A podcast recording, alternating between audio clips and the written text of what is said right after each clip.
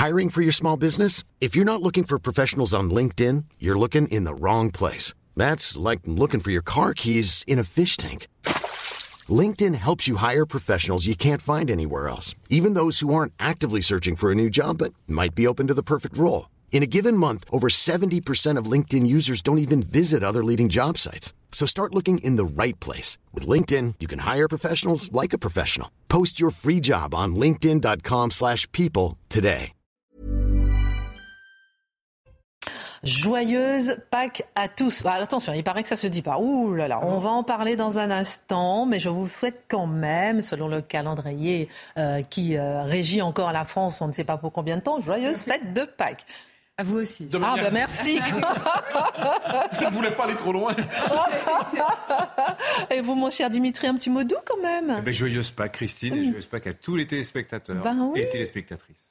Rien ne cloche, tout va bien. Oh, rideau. Allez, la minute info, Somaya Labidi, c'est parti. Joe Biden entre doucement mais sûrement dans la course à la Maison Blanche en 2024. Je compte être candidat mais nous ne sommes pas encore prêts à annoncer à l'annoncer, a-t-il précisé à la chaîne ABC lors d'une interview en marge de la traditionnelle chasse aux œufs organisée à la Maison Blanche. Aucun autre démocrate ne semble se présenter à la primaire. 2024 pourrait donc très fortement ressembler à l'élection de 2020 avec Donald Trump dans le camp des républicains face à lui. L'essor de l'application dans ma rue avec 900 000 euh, signalements enregistrés en 2022. Euh, Créé il y a une dizaine d'années, l'outil a été mis en place par la ville pour permettre aux habitants de signaler les anomalies observées sur la voie publique. Objets abandonnés et graffitis sont les plus dénoncés sur l'application accessible via smartphone. Et puis une nouvelle règle de tri qui entraîne pourtant des débordements. Depuis le 1er janvier, tous les emballages doivent être jetés euh, dans la poubelle jaune, sauf que le niveau de ces poubelles gonfle de plus en plus et les déchets s'accumulent en raison de la réduction de la cadence de la collecte de ce bac dans de nombreuses communes.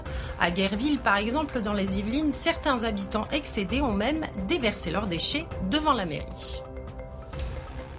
Merci Somaya Labidi. Au sommaire ce soir, qu'est devenue cette France où un député se fait insulter lorsqu'il souhaite joyeuse Pâques? Qu'est devenue cette France de l'intolérance? Qu'est devenue cette France qui se renie? Le député LFI Antoine Léaumont s'en est pris à un autre député LR et patron euh, du euh, Parti républicain, Eric Ciotti. La faute du président des LR, avoir souhaité joyeuse Pâques et déclarer que cette fête soit synonyme de joie et de paix qu'est devenue cette France de l'intolérance, l'édito de Mathieu Bocoté. L'autonomie stratégique doit être le combat de l'Europe. Emmanuel Macron s'est exprimé ainsi dans les échos aujourd'hui. Comment défendre l'autonomie stratégique en restant dans l'OTAN? Comment défendre l'autonomie stratégique pour l'Europe? Où est la place de la France? La France doit-elle s'effacer derrière l'Europe pour avoir une autonomie stratégique? Qu'est-ce que cette notion d'autonomie stratégique? Sans autonomie stratégique, l'Europe risque même de sortir de l'histoire, précise Emmanuel Macron. Qu'en est-il? L'analyse de Dimitri Pavlenko. Nous sommes en plein ramadan pour les musulmans, en pleine fête de Pessa pour les juifs, nous sommes en pleine fête de Pâques pour les catholiques. Peut-on observer un regain de spiritualité en France? Où en est la religion catholique tellement imprégnée dans notre civilisation? Peut-on parler d'un renouveau chrétien ou d'un déclin de la chrétienté dans le pays? Sous couvert de la loi de 1905, peut-on légitimement faire table rase de la religion, de la culture française? Le décryptage de Charlotte Dornelas. Politique, Fabien Roussel, réélu à la tête du Parti communiste aujourd'hui. Quand on dit Parti communiste, une image jaillit, celle de Jean Jaurès, le fondateur du quotidien L'Humanité. Jaurès, le symbole de la lutte ouvrière. Pour autant, peut-il incarner encore l'image référente des communistes aujourd'hui, surtout avec sa brouille avec Jean-Luc Mélenchon Marc Menant raconte. Et puis nous terminerons avec euh, une histoire très révélatrice des temps présents. Celle dont nous allons parler en est une. Barilla, la célèbre entreprise de pâtes italienne, a décidé de faire la promotion d'une recette de carbonara inclusive et de lancer une campagne publicitaire autour de cela. Qu'est-ce que c'est concrètement? On va en parler. Comment analyser l'évolution de notre société? Comment analyser cette assignation à résidence qui oblige à adhérer à une certaine pensée? L'édito de Mathieu Bocoté. Une heure pour prendre un peu de hauteur avec nos mousquetaires en pleine forme, leur mousquet. Ce sont des stabilos, mais on en parle.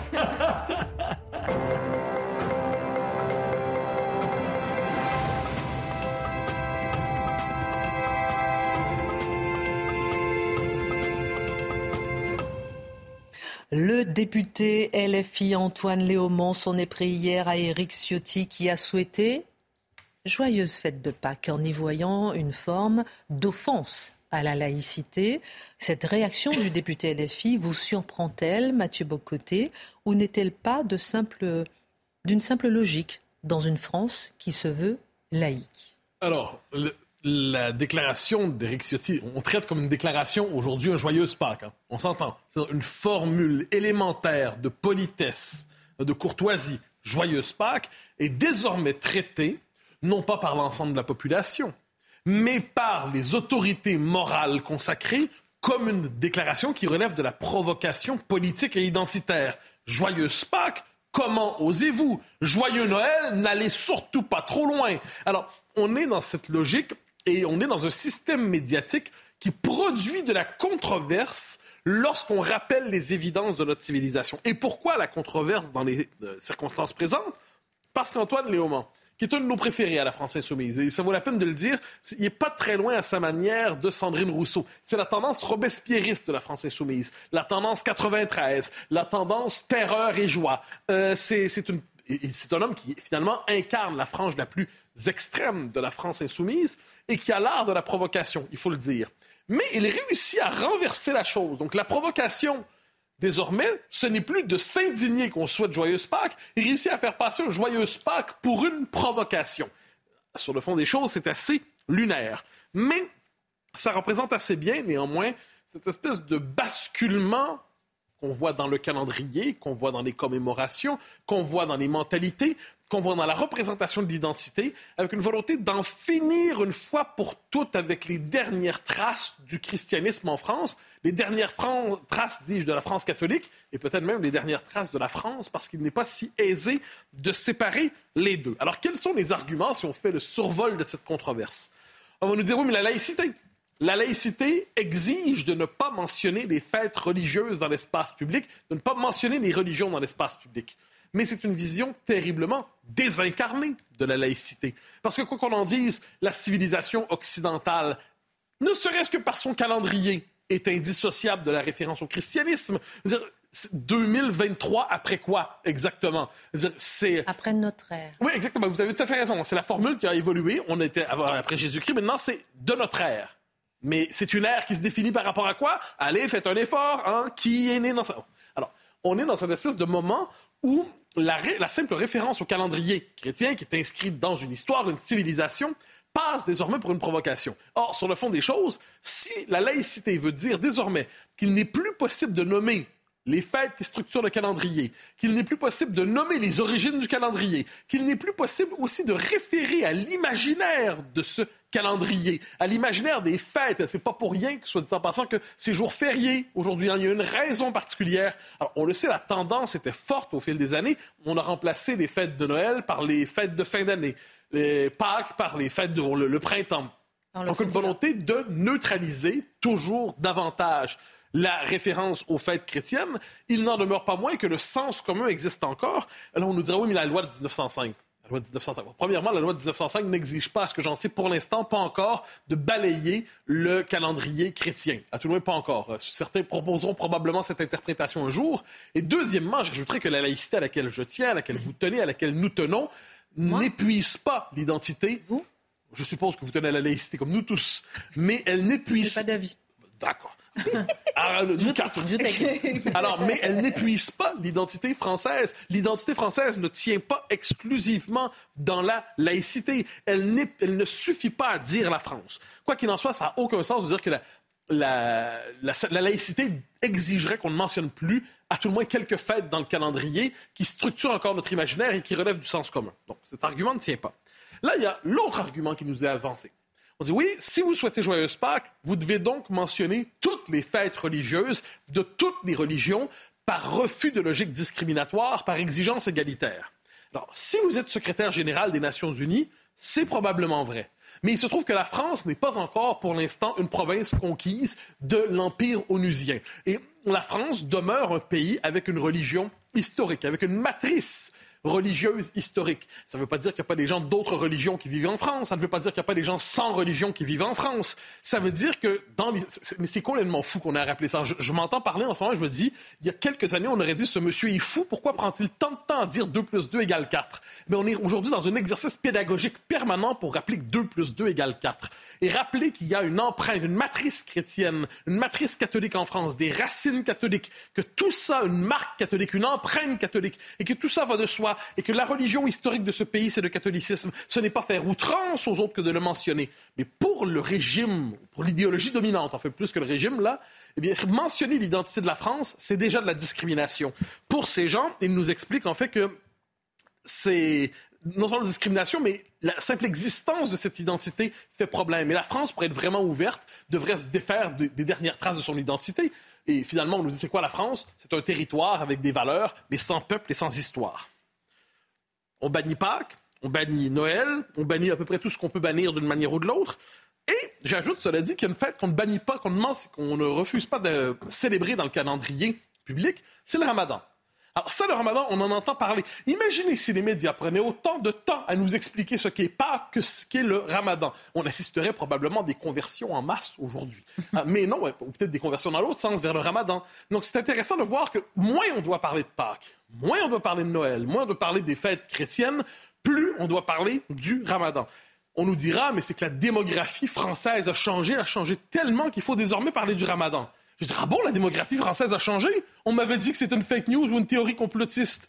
Quoi qu'il en soit, je constate qu'un changement démographique implique un changement d'identité. Et vous noterez, soit dit en passant, par rapport, j'évoque le ramadan, le, deux poids, deux mesures dans la manière de parler des symboles de l'un et de l'autre quand on parle de Pâques, on ne parle que du chocolat. Je rien contre, j'aime bien le chocolat, mais le fait est que c'est pas le point de vérité de cette fête, c'est pas le chocolat. Quand on parle du ramadan, on en parle de manière religieuse, de manière sous le signe de la plus grande piété. Et vous noterez même la, manière dont on parle des figures historiques. Quand on parle de Mahomet, on dit toujours le prophète, le prophète, comme si c'était le vôtre, comme si c'était le mien. Euh, est-ce que lorsqu'on parle de Jésus, on se dit le Fils de Dieu? Vous savez, le Fils de Dieu, le Fils de Dieu. Alors non, la seule personne dans l'ensemble des figures religieuses importantes qu'on mentionne avec le titre dont il se réclame, c'est Mahomet. C'est assez intéressant par ailleurs. Alors au terme de tout cela, au terme de tout cela, qu'est-ce qu'on voit? Le simple fait de mentionner aujourd'hui dans la vie publique des références chrétiennes passe aujourd'hui comme une provocation, comme si le simple fait d'exister aujourd'hui, c'était une provocation. Mais pouvons-nous faire preuve de la même insolence lorsque nous parlons euh, de l'islam ou bien d'autres religions? Non, non, ça, manifestement, ce n'est pas le cas aujourd'hui. C'est-à-dire l'insolence est réservée à la religion qui est appelée à tomber. C'est normal, hein, vaille victis, malheur au vaincu, et on se trouve d'un côté devant une religion qui est sûre d'elle-même, et de l'autre côté devant une religion qui euh, pousse l'autocritique jusqu'au désir d'auto-annihilation, à tout le moins une civilisation, plus qu'une religion. Ce qui est intéressant, cela dit, c'est que la déchristianisation est une tendance lourde de la modernité. Ça, il n'y a pas de doute là-dessus, je pense qu'il faut le reconnaître. Et ce qu'on oublie, cela dit, c'est que la modernité, c'est moins le passage d'un monde de la religion à un monde sans religion, comme on l'entend quelquefois, on sortirait de la religion. C'est le passage d'une religion à une autre. dire, la modernité est à elle-même, quelquefois, il ne faut pas l'oublier, une religion. À tout il y a une dimension religieuse dans la modernité. Je m'explique il y a une nouvelle conception de l'être humain. C'est assez fascinant. Dans le cadre du catholicisme, la civilisation chrétienne, il y avait l'idée d'une filiation, d'une continuité historique. Il y avait cette idée que l'homme naissait d'un père et avait la vocation à poursuivre le monde.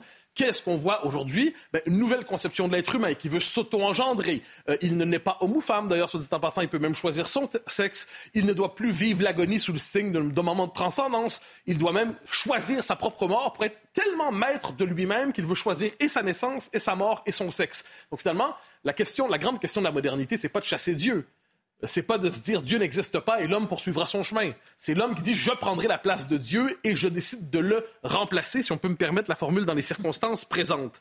Et devant cela, devant cela, il y a les nouveaux réfractaires. Des gens qui continuent de dire, vous savez, l'homme a un enracinement, l'homme n'est homme ou femme, l'homme tient à sa culture, l'homme tient à son identité. Et des gens qui sont dans cette logique d'attachement, d'enracinement, sont traités comme des déchets de l'histoire, comme des rebuts de l'histoire. Mais quand vous déconstruisez une religion, plus qu'une religion, une civilisation, une identité. Au terme de cela, vous avez des ruines, et au terme de ces ruines, vous avez peut-être, non pas, non pas euh, le grand vide, mais l'islam qui peut arriver à la manière d'une puissance de, de conquête.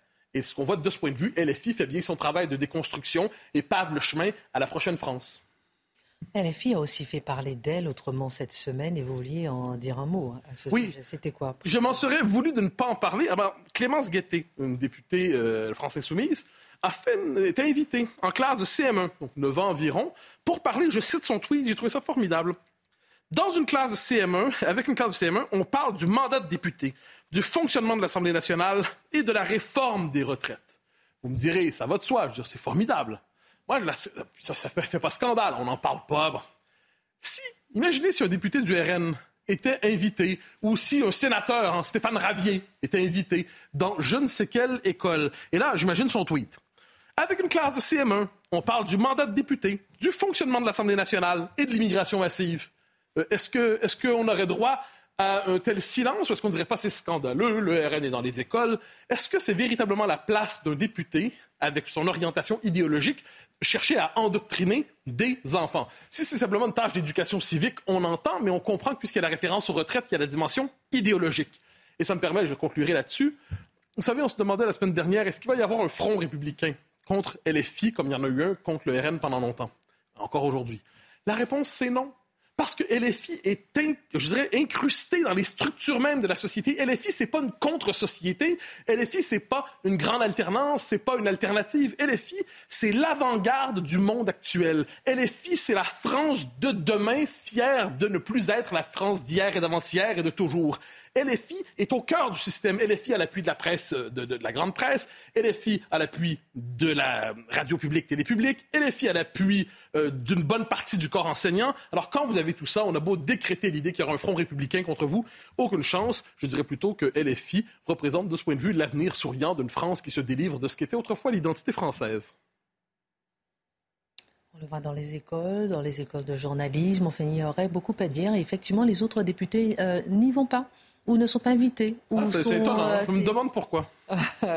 Merci euh, pour votre regard euh, et on va continuer hein, sur le catholicisme dans un instant avec vous et on parlera de la gauche aussi avec vous. Tous les sujets sont sur la table. Dimitri, on va se pencher maintenant avec vous sur un concept clé du macronisme. Le chef de l'État en a fait un thème central d'un entretien accordé au journal Les Échos aujourd'hui, l'autonomie stratégique. En quoi Emmanuel Macron a-t-il raison lorsqu'il explique que sans elle, point de salut pour l'Europe hmm. qui risque de sortir de l'histoire? Ah, les grandes phrases, hein. ça c'est les grandes phrases. Alors il est persuadé, Emmanuel Macron, avec le concept d'autonomie stratégique, d'avoir gagné la guerre idéologique. Il attaque l'interview euh, là-dessus, il disait de toute façon l'essentiel est fait, on a réussi à imposer le concept, la bataille idéologique est gagnée. Bon, vu le tollé que provoquent ces déclarations ce soir sur Taïwan, euh, je ne suis pas certain qu'il ait gagné autant qu'il ne le croit, mais je vous en parle un petit peu plus loin. Euh, alors, le concept d'autonomie stratégique pour un Français, en fait, c'est un truc qui est assez familier quand on y réfléchit. Ça fait penser au, général de Gaulle. C'est dans notre culture depuis les années 50. L'idée, c'est euh, prétendre pas être capable de, se défendre tout seul, quoi qu'il arrive, sans alliés. Non, mais au moins ne pas dépendre d'autrui quand il s'agit, par exemple, euh, bah, de, se fournir euh, en armes, d'être capable de pouvoir dire non quand se présente une situation qui est contraire à vos intérêts. L'autonomie stratégique, c'est Dominique de Villepin qui, en 2003, dit non, par exemple, euh, à l'invasion de l'Irak. Voilà.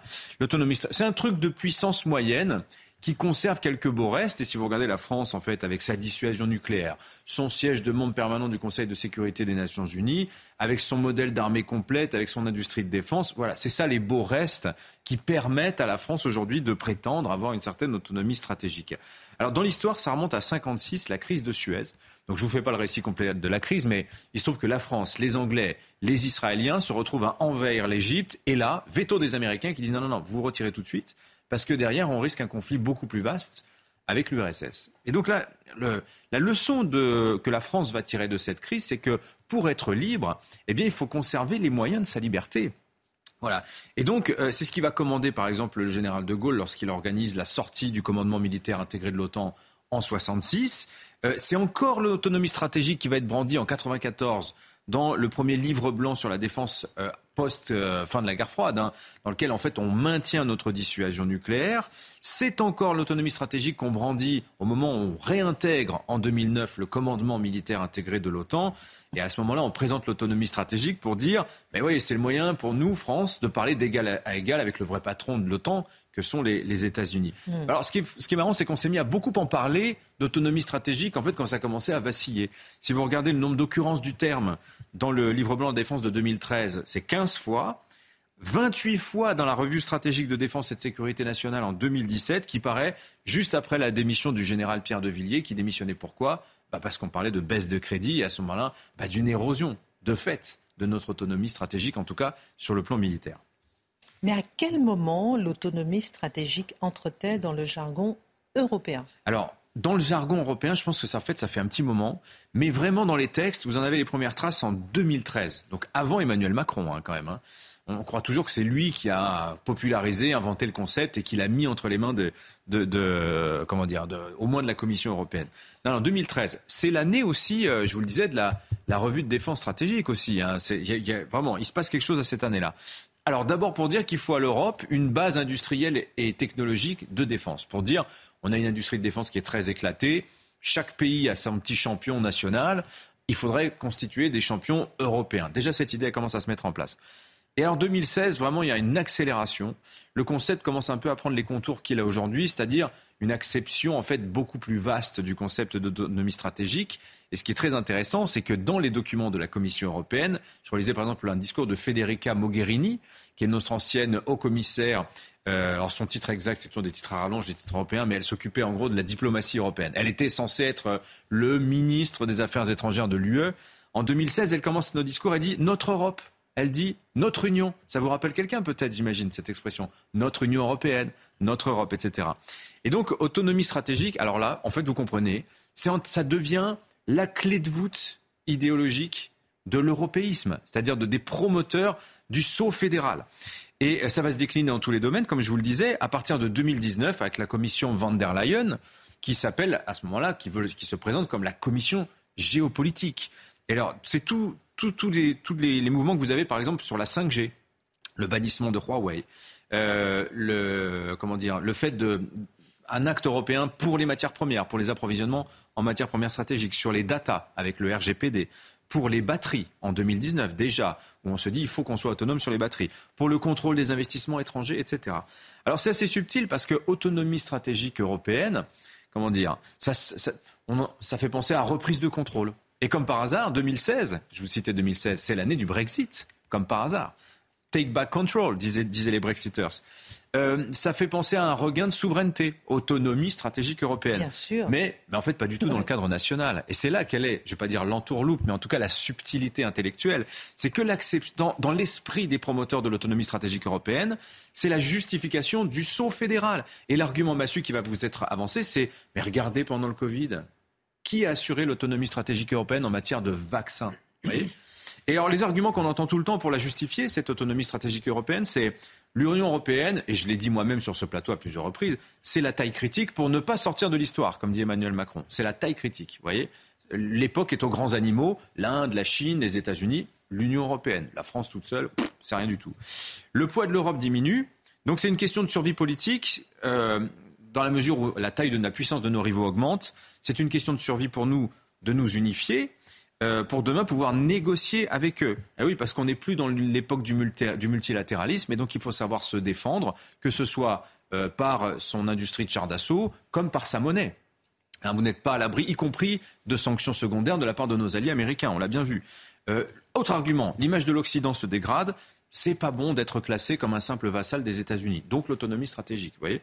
Et puis de toute façon, les Américains, ils ont l'esprit qui est tourné vers la Chine. Si demain on a des conflits graves dans notre voisinage proche, on ne peut pas laisser le soin à la Russie et à la Turquie de régler ça. Il faut que nous, Européens, ayons les capacités, vous voyez, de, de, régler ça. Donc vous voyez, il y a de bonnes choses en fait derrière cette idée d'autonomie stratégique européenne c'est un peu l'Européen qui a compris depuis peu que euh, l'époque était plus aux accords de libre-échange. Non, non, l'époque était au rapport de force. C'est ça qu'on comprend à travers ça, mais il y a cette arrière-pensée, je ne vais pas dire antinationale, en tout cas post-nationale, qui est quand même assez évidente, qui est assez lourde euh, en toile de fond de ce concept-là. Alors, euh, ce qui est intéressant, c'est qu'on a envie de se poser beaucoup de questions. Où est la France? On va marquer une pause hein, pour, avant de revenir là-dessus. Où est la France? Quelle est la position? Est-ce qu'on enterre la France derrière le mot autonomie stratégique? Beaucoup de questions à vous poser pour savoir où on en est, euh, nous, aujourd'hui, au cœur de cette autonomie stratégique. On marque une pause. Dans un instant, on parle, on revient avec vous. On parlera avec vous de Jaurès. Est-ce que Fabien Roussel, qui a été réélu à la tête du PCF, et euh, on va dire, il peut se revendiquer de Jaurès ou pas. Il est l'héritier. L'héritier. Charlotte, on parlera de la chrétienté euh, en France aujourd'hui. Où en sommes-nous? Des petites nouvelles de la statue Saint-Michel. On, l'observe parce que c'est quand même euh, assez un marqueur pour nous. Et euh, dans un instant, vous avez emmené un paquet de pâtes pas n'importe lequel, des pâtes inclusives. On en parle dans un instant, ça sera à la carbonara à la fin de l'émission. À tout de suite. Retour dans Face à l'info, nous parlons d'autonomie stratégique. J'ai plein de mm. questions à vous poser, Dimitri. Essayez de répondre à toutes mes questions en, peu de temps. J'ai envie de vous demander où en est la grandeur de la France. J'ai envie de vous demander qui veut de l'Europe fédérale en France. J'ai envie de vous demander qu'est-ce que ça signifie sortir de l'histoire. Bon, beaucoup de questions.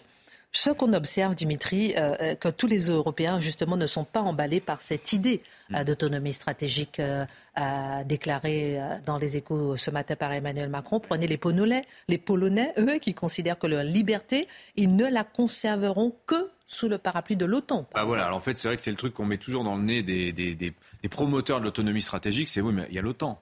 Euh, ça sert à quoi l'autonomie stratégique dès lors qu'on a l'OTAN, qu'on a le parapluie de l'OTAN Et à la limite, les Polonais, on peut les comprendre. Quand, votre pays a été démantelé plusieurs fois dans l'histoire, vous vous tournez vers le plus fort et s'il accepte de vous protéger, vous vous en contentez. C'est très bien comme ça.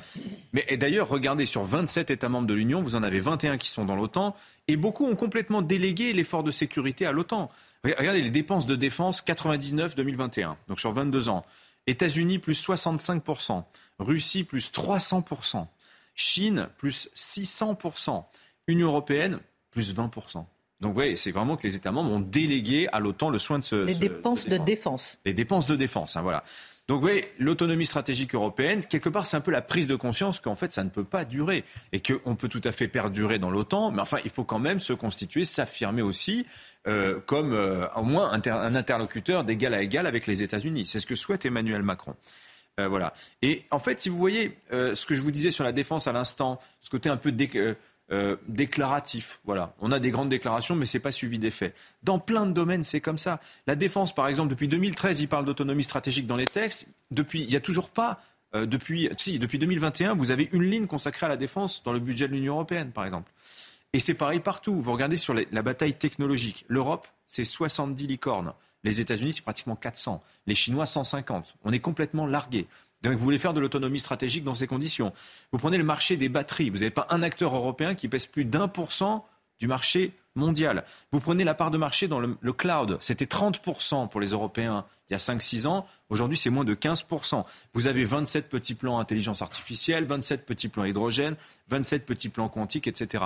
Donc vous voyez, là où il faudrait travailler groupé, on n'est pas du tout groupé. Et puis regardez le, déplacement d'Emmanuel Macron en Chine. C'est symptomatique. D'un côté, vous avez Ursula von der Leyen, extrêmement offensive à l'égard des Chinois, à tel point que la presse chinoise se demandait si elle n'a pas été imposée à Emmanuel Macron par les États-Unis. Hein. C'est écrit texto dans la presse chinoise. Mais elle est quand même très loin de ce rôle de tiers ouvert au dialogue, qui est censé être euh, un acteur stratégiquement autonome par rapport aux Américains. Voilà. Et de l'autre côté, alors il se dit qu'elle est pressentie pour prendre la tête de l'OTAN, hein. ceci expliquant peut-être cela. Et puis de l'autre côté, vous avez Emmanuel Macron qui a tenté de convaincre Xi Jinping de jouer le rôle de médiateur sur le conflit en Ukraine, comme si c'était quelqu'un neutre, Xi Jinping, dans cette bataille-là, alors qu'on sait qu'il est complètement allié de Vladimir Poutine.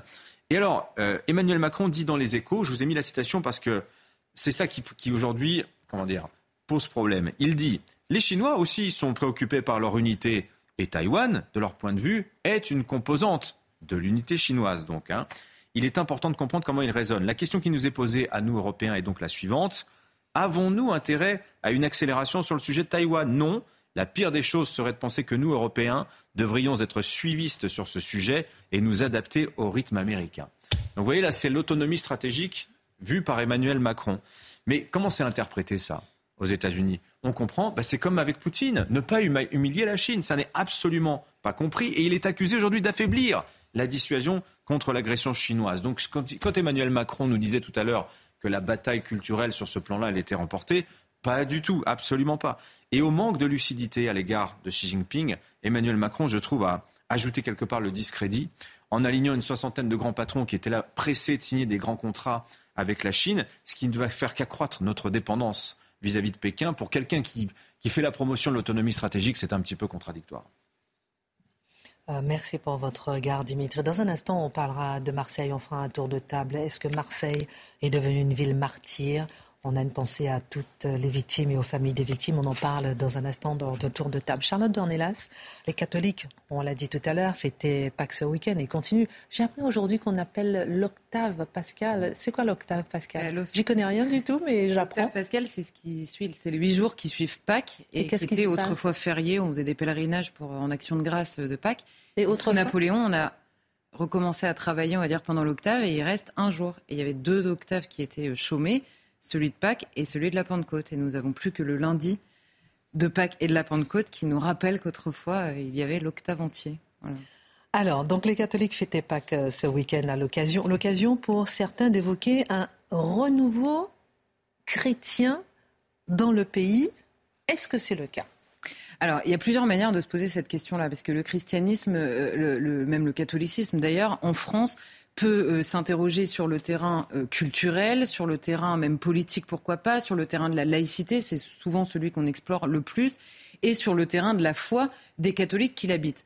Alors un renouveau, on ne peut pas imaginer par rapport à ce qui s'est passé précédemment, à l'imaginaire qu'on a de la place du catholicisme dans le pays, euh, c'est le renouveau dont il est question en effet dans l'Église catholique aujourd'hui en France, c'est le renouveau d'une religion qui a forgé euh, tout l'imaginaire du pays et qui est désormais une minorité.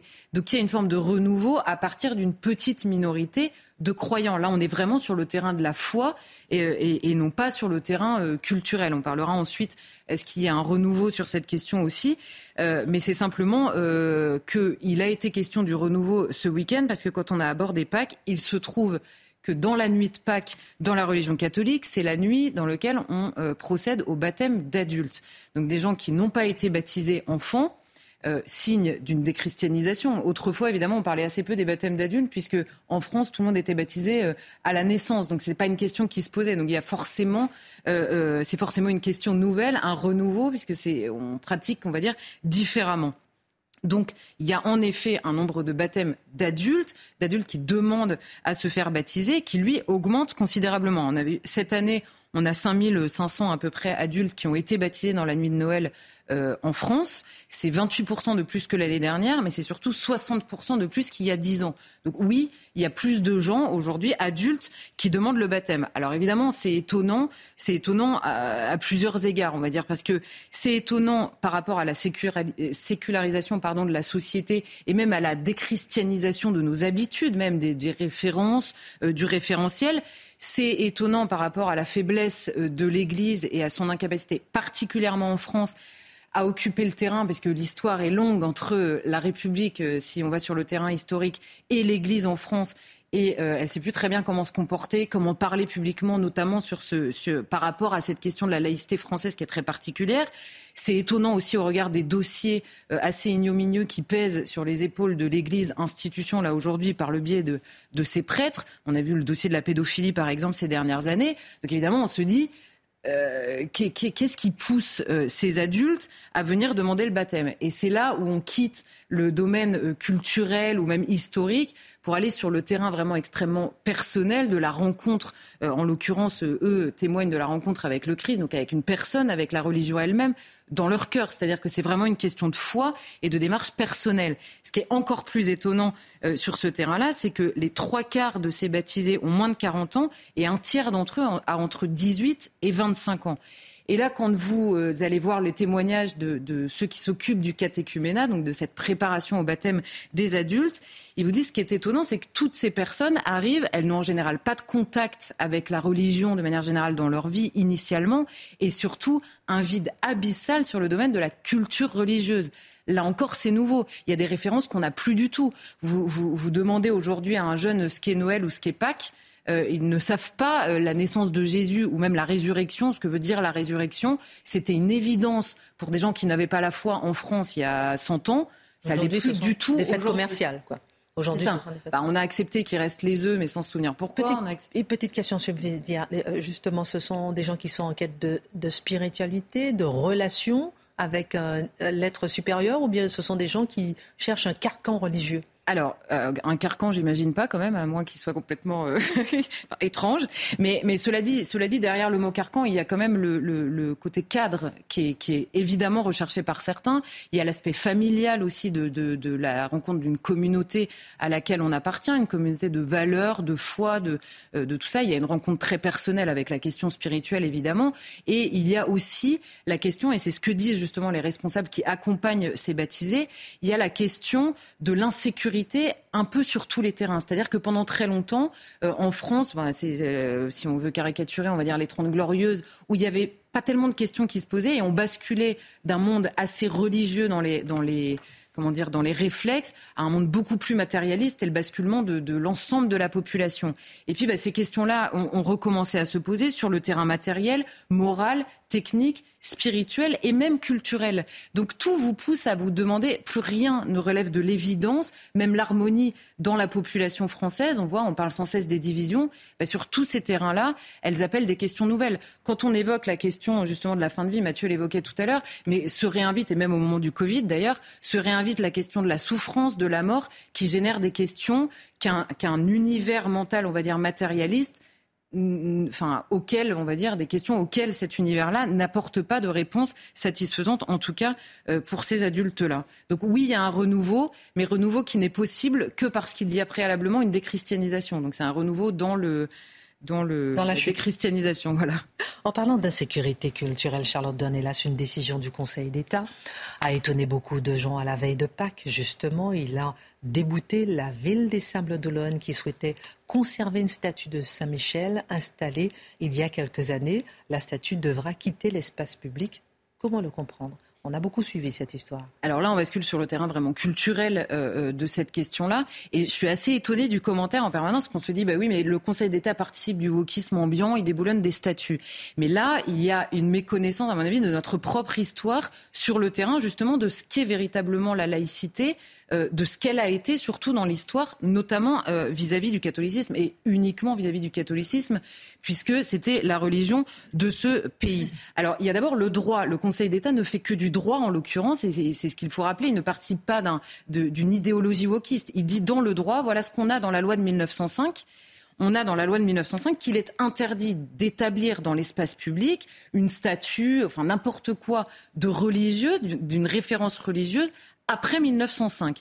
Donc vous conservez. En clair, l'idée, c'était quoi? C'était de se dire de toute façon, en France, on ne va pas commencer à débaptiser les noms de rues qui, qui, sont euh, accordés à des saints, euh, à enlever les statues, à retirer la statue de Saint-Michel sur le mont Saint-Michel et à l'appeler Mont Michel. Enfin, ça arrive dans certaines villes. Hein. Tout ça, mais tout ça serait compliqué à l'échelle de la France parce que précisément l'imprégnation est absolument partout. Simplement, ce qui, ce qu'il a été décidé à ce moment-là, c'est de se dire à partir de maintenant, ça relèvera euh, de l'histoire figée mais tout ce qui est nouveau se passera de cette référence religieuse. Voilà quelle était l'idée de 1905. Donc à ce titre-là, le Conseil d'État dit le droit. Et c'est pour ça que la, première euh, cour et le tribunal, la cour d'appel disaient exactement la même chose que le Conseil d'État. Le problème, c'est qu'un siècle plus tard, et c'est ça qui génère la compréhension, on a tendance très souvent à dire 1905, c'était une loi de concorde et d'harmonie dans le pays. C'est absolument faux. À l'époque, c'était une bataille et la loi de 1905 est une victoire des adeptes de la déchristianisation de la société française. C'est pas une loi d'harmonie. Les gens, les, les gens qui ont porté la loi de 1905 voulaient arracher le christianisme à la société française. Parce qu'on se dit à l'époque, la laïcité, c'est la séparation des ordres religieux et temporaires. En gros, la République ne dépendra plus du pape. Mais ça, ça faisait des années et des années que c'était déjà le cas. Et en 1905, on décide que la société, elle, va se, va se débarrasser du christianisme. Alors évidemment, la différence entre 1905 et aujourd'hui, c'est qu'à l'époque, notamment les écoles, les soins, les hôpitaux étaient aux mains des communautés religieuses. Et la République a voulu dire maintenant ça va revenir dans le giron laïque de la République et non plus entre les mains des religieux. Donc vous avez 60 000 euh, religieux, religieuses qui s'exilent de France, qui sont français, hein, qui sont exilés de France. Donc la loi de Concorde, on repassera. Et euh, la, la deuxième chose, c'est que la société, elle, en revanche, par les gens qui la portent, c'est-à-dire par, le par les Français, toutes leurs références elles sont encore catholiques. Donc il faudra du temps pour que ça, euh, ça arrive. Donc il n'y a rien d'étonnant en soi à ce que la loi continue à faire l'œuvre pour laquelle elle a été créée, c'est-à-dire débarrasser la société de toutes les références euh, religieuses pour les remplacer par la laïcité, mais vue comme une valeur, c'est-à-dire une valeur qui remplace la religion dans la société et euh, par des idées. Alors à l'époque, évidemment, les idées ne viennent pas en contradiction avec des us et coutumes qui sont portés par toute la population. Donc il y a une transition qui se fait non pas en douceur dans les sociétés de pensée, mais dans la population, puisqu'elle partage de toute façon les us et coutumes euh, en commun. Donc ce n'est pas pour rien, si vous voulez, que certains dans la classe politique font démarrer la France en 1789. C'est que depuis 1789, il y a une bataille en France entre la République et la religion catholique. Ce n'est pas pour rien euh, qu'ils le font à ce moment-là et le Conseil d'État, bah là en l'occurrence, applique très strictement ce qui a été voulu en effet en 1905. Alors je ne comprends pas tout, Charlotte. Comment comprendre justement que ces sujets fassent autant réagir aujourd'hui si justement, comme vous dites, rien n'est nouveau?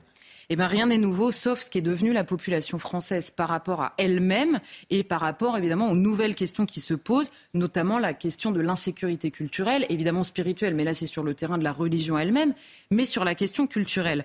En gros, euh, je vous le disais, quand la loi est votée en 1905, la période, si vous voulez, c'est une période qui dure depuis la Révolution, c'est une, bataille culturelle entre Français, c'est-à-dire entre partisans républicains et entre tenants du catholicisme qui a nourri la France pendant des années. Mais il existe une manière de vivre entre tous ces Français qui est la même. Euh, Marc va nous parler de Jaurès. Jaurès qui se faisait engueuler par ses petits copains parce qu'il faisait, je cite, manger le bon Dieu à sa petite fille.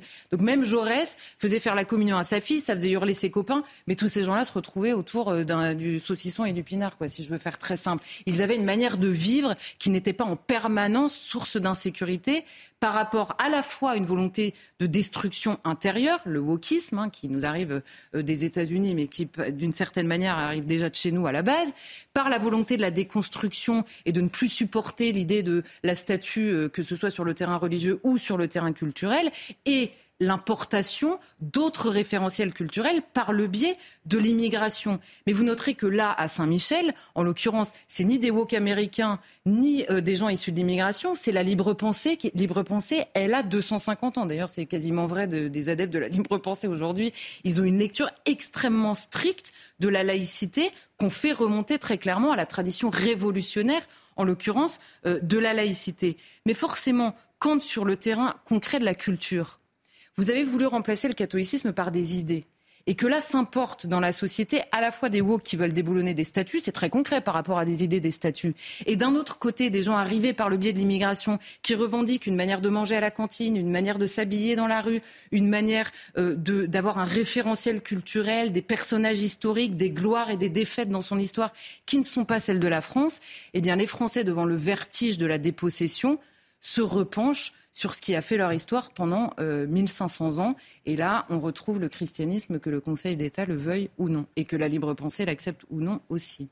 Je sais que vous avez envie de réagir. Oui, parce que le Conseil d'État, il ne réagit pas quand on baptise une, nom, euh, une rue du nom de Fatima la femme du prophète. C'est-à-dire que là, là est-ce qu'il y a, quelqu'un qui s'est saisi bah, et qui a porté plainte? C'est ça. Non, mais, mais, oui, enfin, je pense qu'il doit y avoir obligatoirement. alors que fait, que fait, non, mais que fait la libre pensée alors? La libre pensée. Euh... Là sur ce sujet. Ils ont pardon? Ils ont piscine sur ce sujet, pardon. Je parle très très mal. Mais... non, mais parce qu'il y a une telle volonté, il y a une telle, justement, ils sont nourris d'une telle haine, d'une telle bataille contre le catholicisme qu'ils ne voient pas le reste, en fait. Tant mais on peut avoir une rue Fatima et une rue Marie euh, côte à côte. Non, mais ça n'a rien à voir. Charlotte vient de nous rappeler, la loi fige une situation. La rue qui s'appelait Sainte-Marie, qui s'appelait Jésus de Nazareth, avant la loi de 1905, elle reste, etc. La seule exception, c'est le Sacré-Cœur à Paris qui apparaîtra beaucoup plus tard. C'est la, seule exception. Mais donc après, on se bat pour rester dans la laïcité et là, ils font une exception, si je Mais votre édito n'est pas sur la laïcité. Dans un instant, on parlera de la ville martyre. Je choisis deux personnes pour parler de la ville martyre pour qu'on puisse avoir le temps de parler de votre dernier sujet, parce qu'on va parler de pâte à la carbonara. Fabien Roussel mhm. A été réélu aujourd'hui à la tête du Parti communiste. Félicitations à lui. Quand on dit Parti communiste, Marc Menon, une image jaillit. Celle de Jean Jaurès, le fondateur du quotidien L'Humanité, Jean Jaurès, le symbole de la lutte ouvrière. Pour autant, peut-il incarner encore l'image référente des communistes aujourd'hui? Alors quand on voit les communistes, ils estiment qu'il est normal que des femmes puissent accompagner en portant le voile les sorties d'école. Donc ils, ils sont pour le multiculturalisme. Ils sont pour l'écriture inclusive. Référons-nous maintenant à Jaurès. Et là, je vais épouser Charlotte, du moins dans ses propos. je suis témoin. Et que se passe-t-il? Alors déjà, il faut savoir que c'est un garçon qui naît dans une famille extrêmement démunie. Le père euh, est là à charrier des, graviers et la maman, bon, euh, obtiendra de monter une petite ferme. Et c'est grâce à l'obstination de cette maman que lui et son frère vont suivre des études. Le, le jeune garçon se distingue de ses camarades de façon formidable puisqu'il est à 19 ans, il est le patron, enfin disons le premier de l'école normale supérieure au concours. Il est prof de philo à 22 ans, député à 26 ans. Ah Et que porte-t-il? Eh bien, comme il dit, je suis un paysan cultivé. Il a de l'humour, euh, Jaurès. Et, et il fait attention au peuple. Son obsession, c'est le peuple et c'est la bataille, oui, anticléricale. Et pour autant, comme l'a rappelé Charlotte, un jour, il est interpellé par l'opposition ou ceux qui sont du côté royaliste ou qui sont pour la tradition catholique, et lui disent Hé Jaurès, que fais-tu donc pendant que toi, tu bouffes du curé, ta fille, elle bouffe le bon Dieu? Et alors? Mais il n'en reste pas moins que Jaurès, sa femme, est une grande catholique, sa maman était extrêmement dévote, et lui-même dira le Christ, nous l'aimons tellement, Jésus, que nous pouvons nous en passer. C'est-à-dire que là, à travers cela, on comprend tout à fait ce qu'est la laïcité. Et après, je vais faire référence à l'un des papiers qu'il rédige dans la dépêche du Midi. La dépêche du Midi, c'est sa façon à lui de lutter quand, par exemple, il perd les élections quelques années plus tard. Il continue à écrire dans la dépêche du Midi avant de créer l'humanité. Alors, Là, c'est très intéressant parce qu'on comprend ce qu'est véritablement la laïcité et ce contre quoi aujourd'hui nous devrons veiller. Et donc montrer que Roussel et les filles et les autres ne sont plus du tout dignes de cet héritage. Il écrit aux instituteurs, vous tenez en vos mains l'intelligence et l'âme des enfants. Vous êtes responsables de la patrie. Ils sont français et ils doivent, comme aimer la France, la géographie, son histoire, son corps, son âme, ils seront citoyens. Ils doivent savoir ce qu'est une démocratie libre, quels droits leurs confrères, quels devoirs leur impose la souveraineté de la nation. C'est-à-dire, Jaurès, il écrit ça. Bah, c'est pas du tout de gauche aujourd'hui. Eh bien non, c'est bien ce que je vous dis. Donc il n'y a plus rien de gauche. Il va plus loin que ça. Il défend cette langue française, incarnation de la culture. Il défend les langues régionales parce qu'il estime qu'il y a des subtilités dans ces euh, langues, ces idiomes par région et que ça permet de décrypter ce qui s'agite dans les esprits des gens vivant à des endroits donnés. Par conséquent, quand la gauche veut euh, soutenir que l'islam a sa place, mais qu'il nous faut veiller à avoir cette rigueur contre le catholicisme, elle se fourvoie littéralement, que dis-je Elle trahit Jaurès. Un Jaurès qui jusqu'au bout sera l'homme se battant contre non seulement donc la religion, mais également contre l'immigration. Que dit-il à propos de l'immigration? Eh bien, il dit le capitalisme fait venir la main-d'œuvre de l'étranger. Regardez. le capitalisme international va chercher la main-d'œuvre sur les marchés. Où elle est la plus avilie, la plus humiliée, la plus dépréciée pour la jeter sans contrôle et sans réglementation sur le marché français. Donc vous voyez où on en est aujourd'hui de l'héritage de Jaurès par rapport à ce que manifestent aussi bien les filles que M. Roussel. Comme dit Jean Jaurès, aimer la France. ville martyre, la ville de Marseille. Juste un mot, c'est important de s'arrêter sur euh, cette ville et sur ce qui se passe aujourd'hui. Est-ce que, avec, on a vu ce qui se passe, euh, euh, des corps sous les décombres, quatre ou cinq corps ont déjà été retrouvés, des familles déjà endeuillées, et beaucoup de questions qui se posent.